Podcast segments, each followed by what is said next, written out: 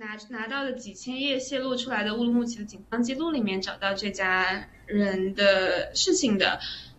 嗯，这个男孩子只有当时有十八岁，然后他是因为用了一个软件叫快牙被被抓，然后后来被他的居委会判刑判了三年。那这件事情就真的是很奇怪，也就是说，在新疆你很有可能你就十八岁、十九岁，你下你用一个什么？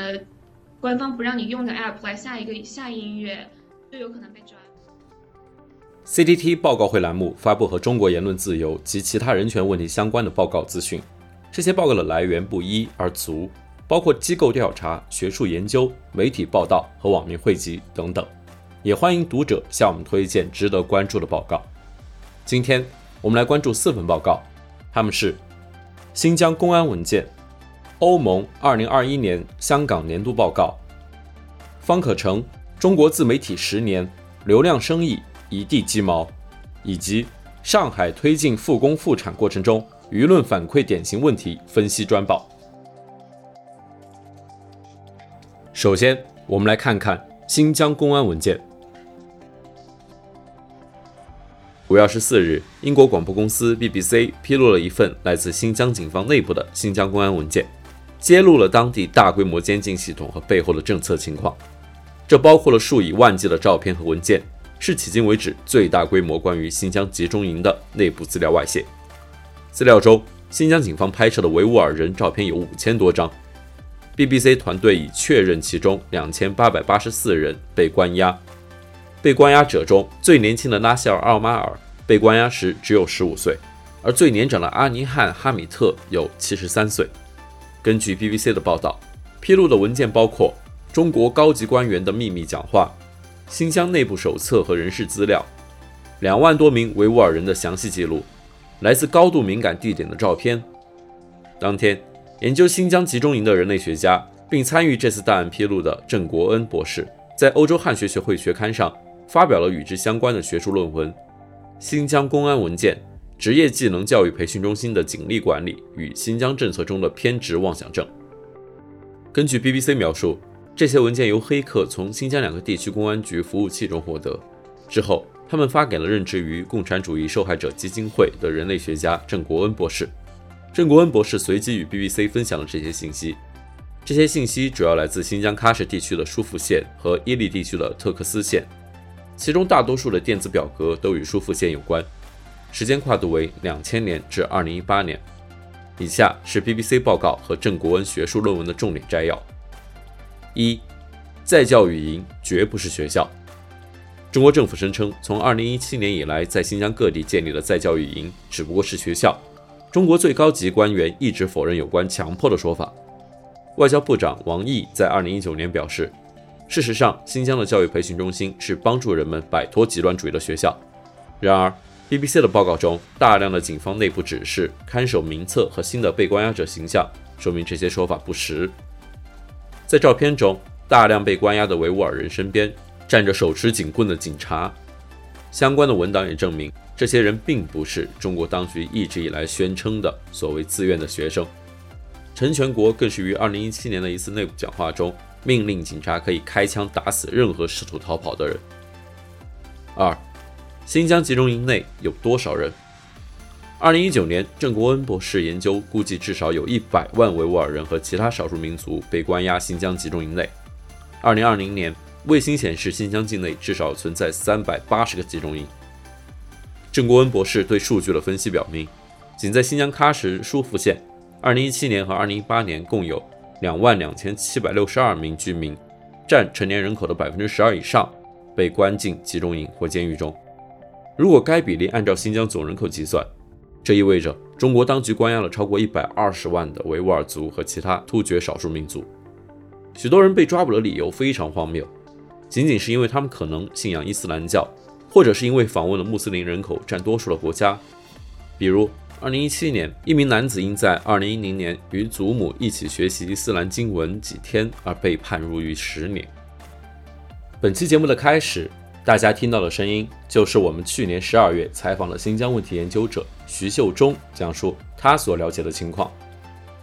根据 BBC 的报道，最多被使用的关押借口是寻衅滋事或扰乱社会秩序，然后却被当成严重的恐怖主义行为受到惩罚，甚至被处以七年、十年和二十五年不等的有期徒刑。BBC 表示，这些文件提供了迄今为止最有力的证据，证明集中营政策的对象就是几乎所有保留着身份认同、文化或伊斯兰信仰的维吾尔人。此外，新疆公安文件更揭示了，对于那些不在集中营或监狱中的人，仍然存在严厉的审查和监视。很多人因此被发现有所谓的罪行而被捕。三，谁该为集中营负责？这些文件包括一些党内高级官员的讲话和书面文件。二零一八年六月，中国公安部部长赵克志访问新疆时，在加盖机密标签的讲话中，他警告仅南疆就有至少两百万人感染了极端思想。他还在讲话中提到了中共最高领导人习近平，高度赞扬了习近平的重要指示。这些指示包括建设新的集中营施舍和增加监狱资金，以满足关押两百万人的需要。时任新疆党委书记的陈全国在二零一七年发表的另一篇秘密演讲中，告诉一些高级军警干部，对某些人来说，甚至五年的再教育可能还不够。一旦放出去，问题又会出现。这就是新疆的现实。BBC 认为。这似乎承认，只要任何维吾尔人继续忠诚自己的民族身份或信仰，当局打压就不会停止。BBC 的报告表明，中共最高领导人习近平为新疆的监禁系统做出了一系列的工作指示。郑国恩博士也在论文中展示了大量的文件，包括来自中共中央办公厅的文件，显示新疆的监禁政策大量出自习近平的亲自指挥、亲自部署。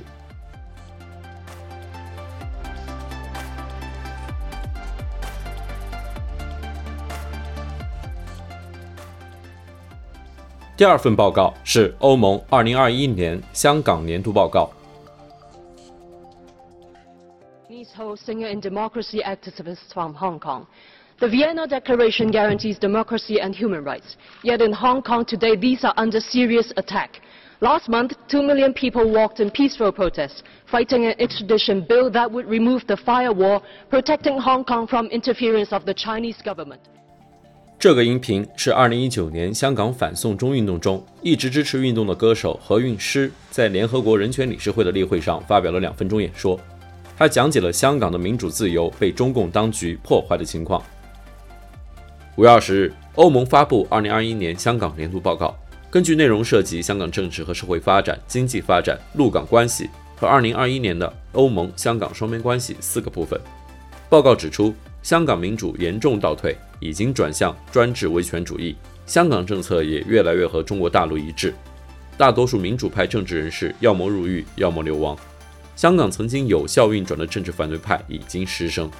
在民间，大量社会组织已经解散，一些国际非政府组织已关闭其在香港的办事处。香港原有的公民社会已经被彻底改变。文章还讨论了与之相关的移民潮。特别需要指出的是，国安法的强力实施超出了预期。导致整个社会的寒蝉效应，媒体、学术界和民间社会加速自我审查，更提及到香港的新闻自由、言论自由、互联网自由、集会自由和结社自由出现了大幅的倒退。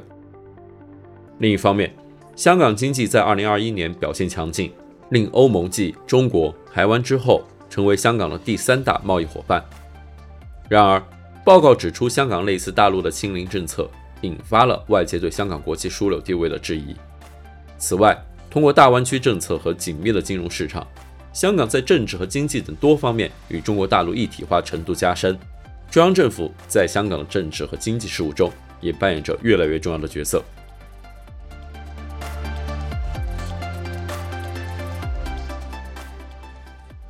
第三份报告是方可成在端传媒上发表的文章。方可成。中国自媒体十年，流量生意一地鸡毛。五月二十六日，香港中文大学新闻与传播学院助理教授方可成在端传媒上发表文章，抨击了中国自媒体已经形成了一个以追逐流量为唯一目的的巨兽，它所经过的每一个地方都留下一片虚假与垃圾信息的狼藉。这篇文章来自他稍早之前的学术研究：什么是自媒体？中国社交媒体平台内容提供的商业逻辑。该论文分析从2014年由 WeMedia 公司发起的四届自媒体年会的会议记录，以及2015年到2020年期间十九份顶尖自媒体行业报告，得出了中国自媒体并没有起到推动民主化的作用，相反却推动了去政治化。方可成教授通过研究发现，大多数的自媒体往往以商业化为终极目标，这并不同于学者吉尔莫提出了自媒体的概念。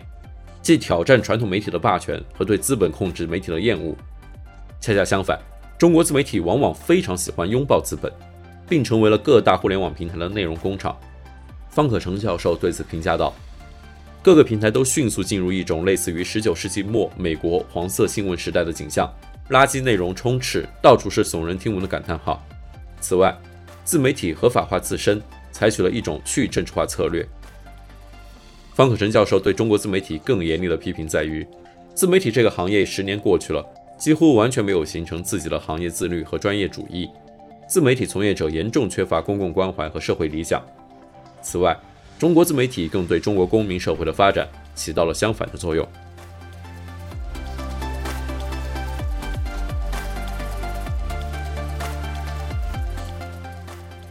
最后一份报告是人民网舆情中心发布的。上海推进复工复产过程中，舆论反馈典型问题分析专报。五月二十四日，人民网舆情数据中心发布了一份报告，《上海推进复工复产过程中，舆论反馈典型问题分析专报》。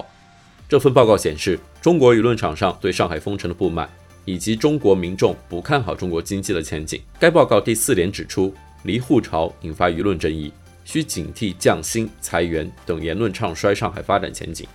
一是离沪潮引发舆论争议，有声音担忧，在复工复产推进的紧要关头，是否会出现劳动力缺口，如流水线工人、菜贩、服务员、建筑工人等基础性工作者，对上海的粘性比所谓职场人低多了，哪里都能找到差不多的工作。这些人都是小微企业的命根子，很难想象小微企业解封后会面对怎样一个情况。其二，有声音将离沪潮与上海抗疫工作关联。认为上海城市形象在此次防控工作中大打折扣。上海的封城所产生的后遗症太多了，感觉没几年治不好，不会全部跑步撤离，跑一部分是肯定的。主要是封控期间的混乱无序，一句物资只分上海户籍得罪了人，寒了心。同时也要警惕境外势力借离沪潮炒作上海国际经济重镇地位被动摇。二是上海商企受挫严重，需警惕降薪、裁员等声音频出，引发经济形势消极讨论。特殊时期，劳动者维权风险更加突出。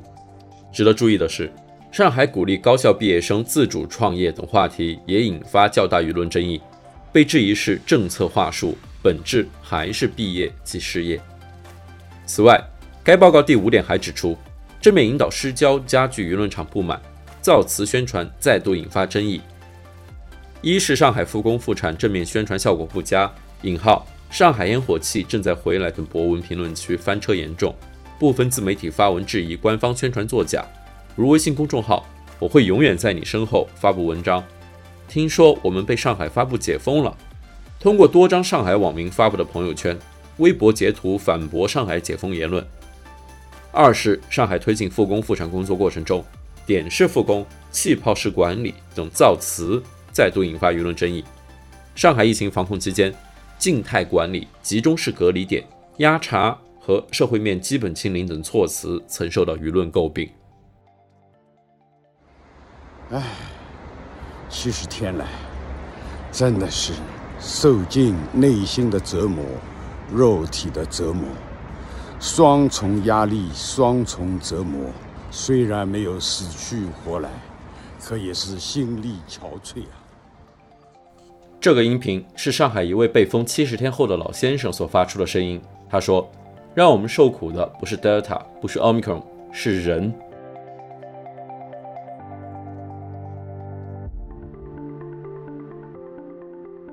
以上就是本期的全部内容。如果大家希望了解更多本期节目中提到的新闻事件以及相关文章，欢迎点击节目简介中的链接，在中国数字时代网站阅读全文。